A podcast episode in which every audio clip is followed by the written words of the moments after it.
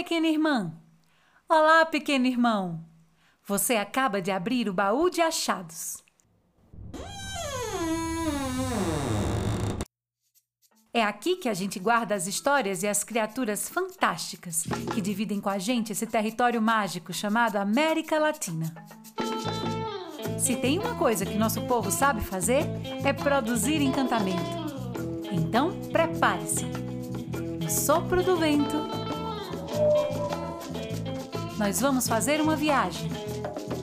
E nossa primeira parada é Costa Rica.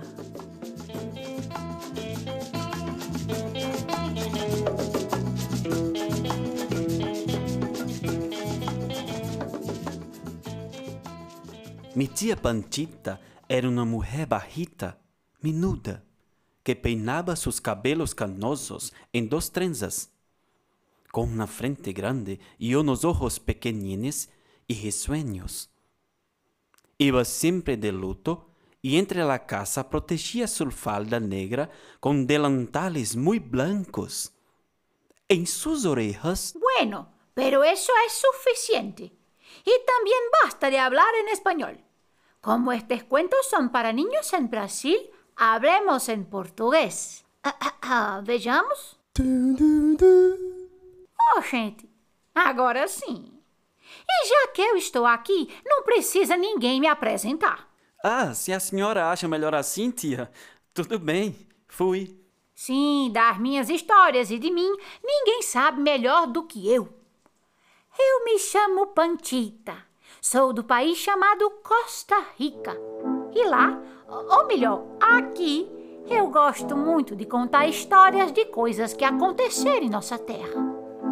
Agora, para vocês, eu vou contar a história Salir com Domingo 7. Mas antes de começar, espero que tenham tirado a cera dos ouvidos para escutar bem. Que vão ao banheiro antes para não ficar pedindo para sair no meio da história.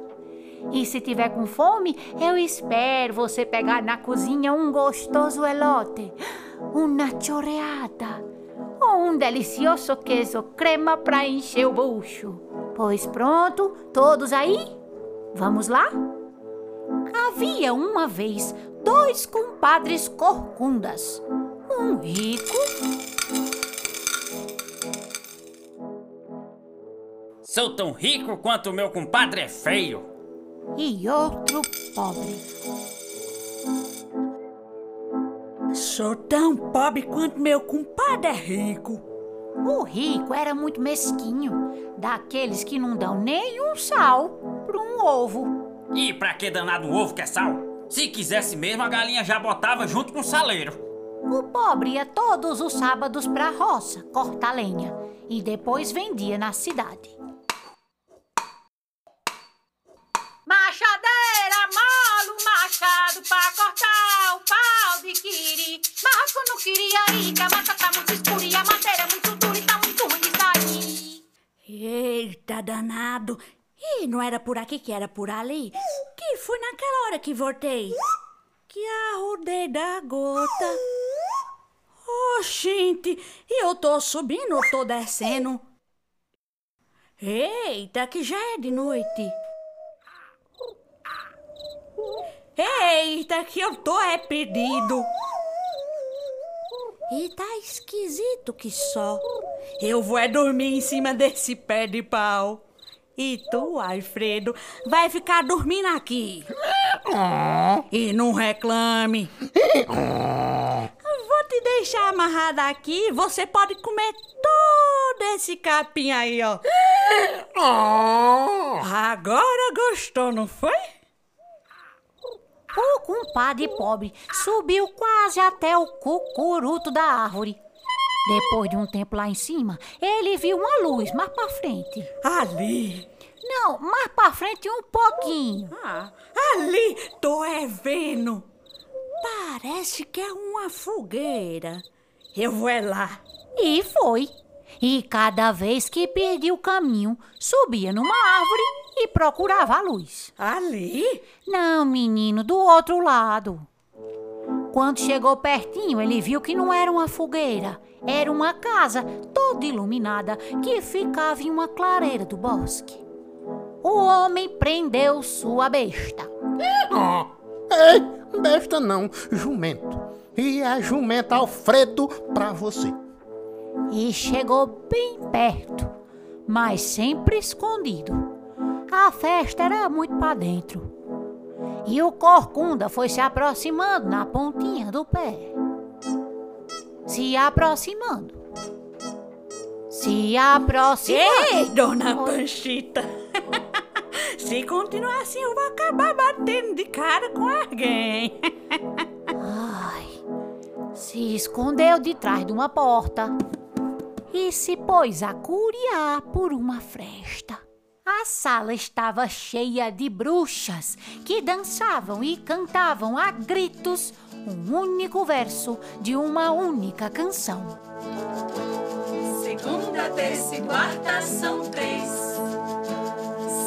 Segunda, terça e quarta são Passaram-se várias horas e as bruxas não cansavam de dançar e repetir o mesmo verso. O pobre compadre pobre, chateado de tanto ouvir a mesma coisa, interrompeu. Segunda, terça e quarta são três. O quinta, sexta e sábado são seis. Quem tá cantando? Quem arranjou tão bem nossa cantiga? Que coisa mais linda! Quem canta assim merece um prêmio. E as bruxas encontraram o compadre atrás da porta. Umas o levantavam, Oi! Outras o baixavam. Eita! E abraços, Vixe! e beijos. Gota! E foi um tempo assim. Oi! Eita! Ah, vixe! Eita! Oi! Gota! Vamos cortar a corcunda dele! Vamos! Vamos! Vamos! Vixe, Nossa Senhora! Que vão me comer! Não! A coicunda não! No meio do desespero, o jumento pensou em se soltar. Mas desistiu. Se elas já iam cortar a corcunda de um pobre, com o jumento elas fariam uma charque. É, deixe minha, meu calombo, minha coicunda, onde ele... Mas antes que ele pudesse dizer, Eita pal tigre, a bruxa que deu a ideia já estava cortando a corcunda, sem que o compadre pobre sentisse nadinha, sem que saísse nenhuma gota de sangue. Oi! Oi! Gota! Ficamos muito felizes por você ter terminado nossa música.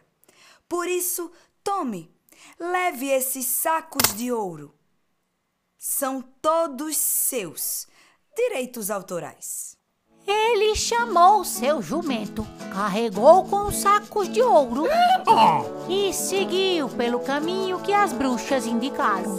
Por aí não, meu filho, à esquerda. E mesmo quando já estava longe, podia ouvi-las cantando. Segunda, terça e quarta são três. Com quinta, sexta e sábado são seis.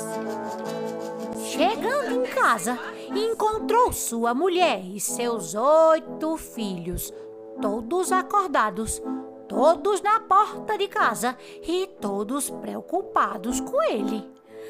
Então eu montei no Alfredo carregadinho de saco de ouro e vim embora sem olhar pra trás. Oxê, Alfredo, tu tem mesmo razão. Meu bem, passe lá na casa do compadre rico e peça um litro dele emprestado pra gente ver quanto de ouro a gente ganhou. Comadre rica! Comadre rica! Essa gente pobre vive na porta. Mas, menino, eu vou me levantar dessa rede agora nada. Vou fingir que não tô. Comadre rica! Me empresta uma panela para eu medir o feijão. O feijão que meu marido colheu, comadre. Hum, Pelo que eu sei, o marido dela não plantou foi nada. Eu bem sei que ele não tem outra terra para plantar. E essa que ele mora só cabe as quatro estacas que formam a barraca. pois agora eu vou lá. Quero descobrir que feijões são esses. A comadre rica, que era mais sabida do que um não sei que, passou cola no fundo da panela que emprestou para descobrir o que iriam medir os seus compadres. Vixe Maria, meu bem, nem sei mais quantas vezes enchemos a panela de ouro. Pelas minhas contas, nove fora vai um. Nós estamos ricos pra chuchu. Ficaram tão bestas que esqueceram grudadas no fundo da panela algumas moedas. A comadre rica, ao ver aquilo, se benzeu e foi buscar o marido. Olha, você fala que o seu compadre é um pobretão que tem que andar com a mão atrás e a outra na frente para se cobrir. Que não tem nos bolsos o que o gato enterra no chão. Mas olha isso. Isso são moedas de ouro? Ouro! Ouro! Ouro! Compadre rico foi correndo visitar o pobre pela primeira vez desde que eles se tornaram vizinho. Mas isso fazia só 20 anos, era pouco tempo demais. Ah, Compadre, compadre, você é mesmo danado, hein? Medindo ouro em litro e numa panela? E cadê sua corcunda? Me conta como foi essa história? Eu tava indo, olhei vestindo e, e me perdi no meio do mato. Eu olhei para um lado, olhei pra fogueira, eu fui dormir e, e bruxas numa casa. E de repente desse quarto, desse quarto são três. E aí eu me caso, ió, ió, e sexta e sábado vira seis. E aí eu, e eu, quando eu ouro. O compadre rico ouviu atentamente a história, principalmente essa última parte. Voltou para casa, contou tudo para a esposa e, como a medida do ter nunca se enche, ela aconselhou. Vá cortar lenha. Quem sabe você dá a sorte de se perder e achar as bruxas. Perde essa corcunda e ganha o ouro equivalente a ela. Tome, leve esse livro de rimas para você ir treinando o verso. Ele se meteu no meio da mata com seu cavalo alazão.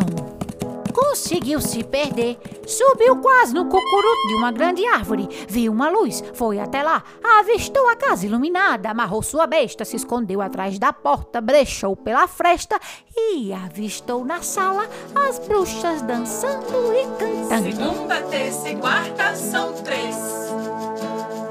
Quinta, sexta e sábado são seis. E com domingo forma sete. Ha! Ora, por que danado tu fez isso? Quem foi o atrevido que estragou a nossa música? Quem foi que me veio com essa história e com domingo forma sete? E procuraram, mostrando os dentes, como um jumento quando vai morder. Eu de novo. Até que elas acharam o desinfeliz, tremendo atrás da porta, e o arrastaram a beliscões e empurrões até a sala. Por esse versinho, só tens a perder. Eita, será que estão falando da corcunda? Vai ver só o que vai ganhar. Eita, será que é um saco de ouro? A bruxa que mandava em todas as outras correu lá dentro e voltou com uma bola grande nos braços, que nada mais era que a corcunda do compadre pobre. E a colocou na nuca do desinfeliz, onde se grudou como se ali tivesse nascido. ainda soltaram seu cavalo alazão, que correu desesperado pela mata dentro. Oi! Oi! Quando o dia amanheceu, junto com o sol, foi chegando em casa o compadre rico. Agora com duas corcundas, parecendo um camelo, todo dolorido e sem o seu alazão.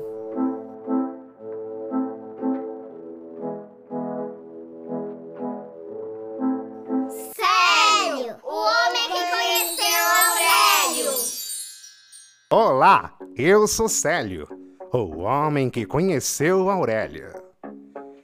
E hoje estaremos falando aos vivos através dessa gravação. Nesse episódio, você conheceu um pouco sobre a Costa Rica através dessa história imagética e lúdica.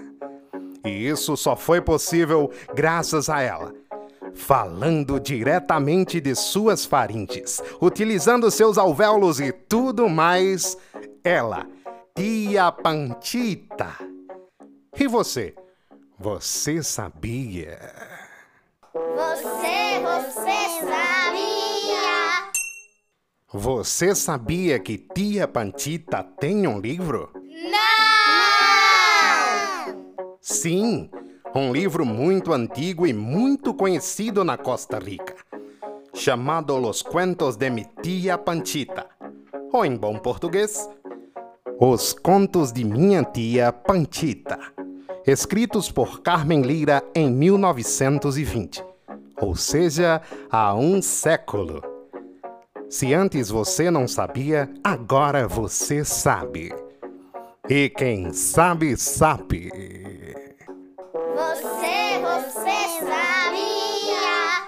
A história que você acabou de ouvir, assim como várias outras da tia Pantita, se passam na estupenda Costa Rica.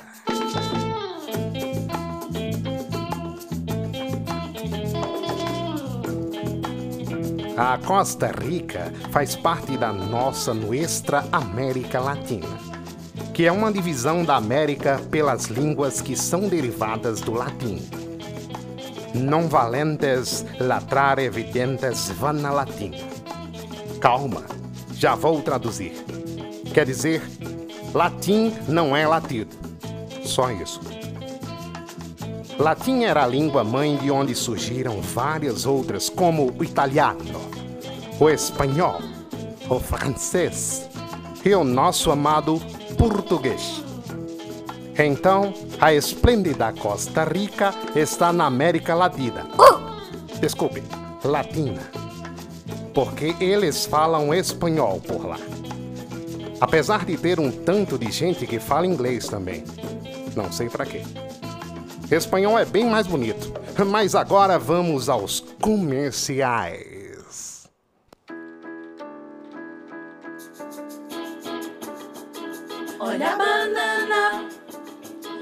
Olha o bananeiro. Ao chegar na Costa Rica, ninguém dispensa. Entra na quitanda e compra logo uma penca de bananas. Costa Rica, amarela por fora, ouro por dentro. Olha a banana, olha o bananeiro. Olha a banana. Fatos curiosos que geram curiosidade. Fato curioso. Número 1. Um. Na Costa Rica, eles cumprimentam as pessoas dizendo pura vida, que também serve para dizer olá, tchau, obrigado. É uma forma de convidar as pessoas a verem o lado bom da vida. Então, pura vida para vocês. Fato curioso. Número 2. A Costa Rica é considerada um dos países com a população mais feliz do mundo. Eles têm dois oceanos, o Atlântico de um lado e do outro o Pacífico, e ainda tem muita natureza. Acho que vem daí tanta felicidade. Fato curioso. Número 3. A Costa Rica não tem exército. É isso mesmo. O país aboliu as Forças Armadas em 1948 e é considerado um dos países mais pacíficos do mundo. Acho que vem daí tanta felicidade. No quadro Filologia antes do rango. Vamos fazer a translação de algumas palavras que foram ditas na história de Tia Panchita e que você deve ter ficado de orelhas murchas, ou seja, meio pudibundo, ou seja, desconfiado, sem saber direito o que significa. Mas Célio, o homem que conheceu Aurélio, explica tudinho pra você. Agora. Lembra lá no comecinho do episódio, quando a tia Pantita sugere que você vá à cozinha buscar um gostoso elote, chorreada ou queso crema para encher o bucho? Talvez. Você certamente teria ficado com água na boca se já soubesse que elote é um delicioso milho servido na manteiga. E chorreada é tortilha com massa fina de milho. Queso crema é uma espécie de cream cheese da Costa Rica. Outro prato típico de lá é o galo pinto, uma mistura de arroz, feijão, pimenta ou pimentão, cebola, coentro e salsa. Hum, me deu uma fome.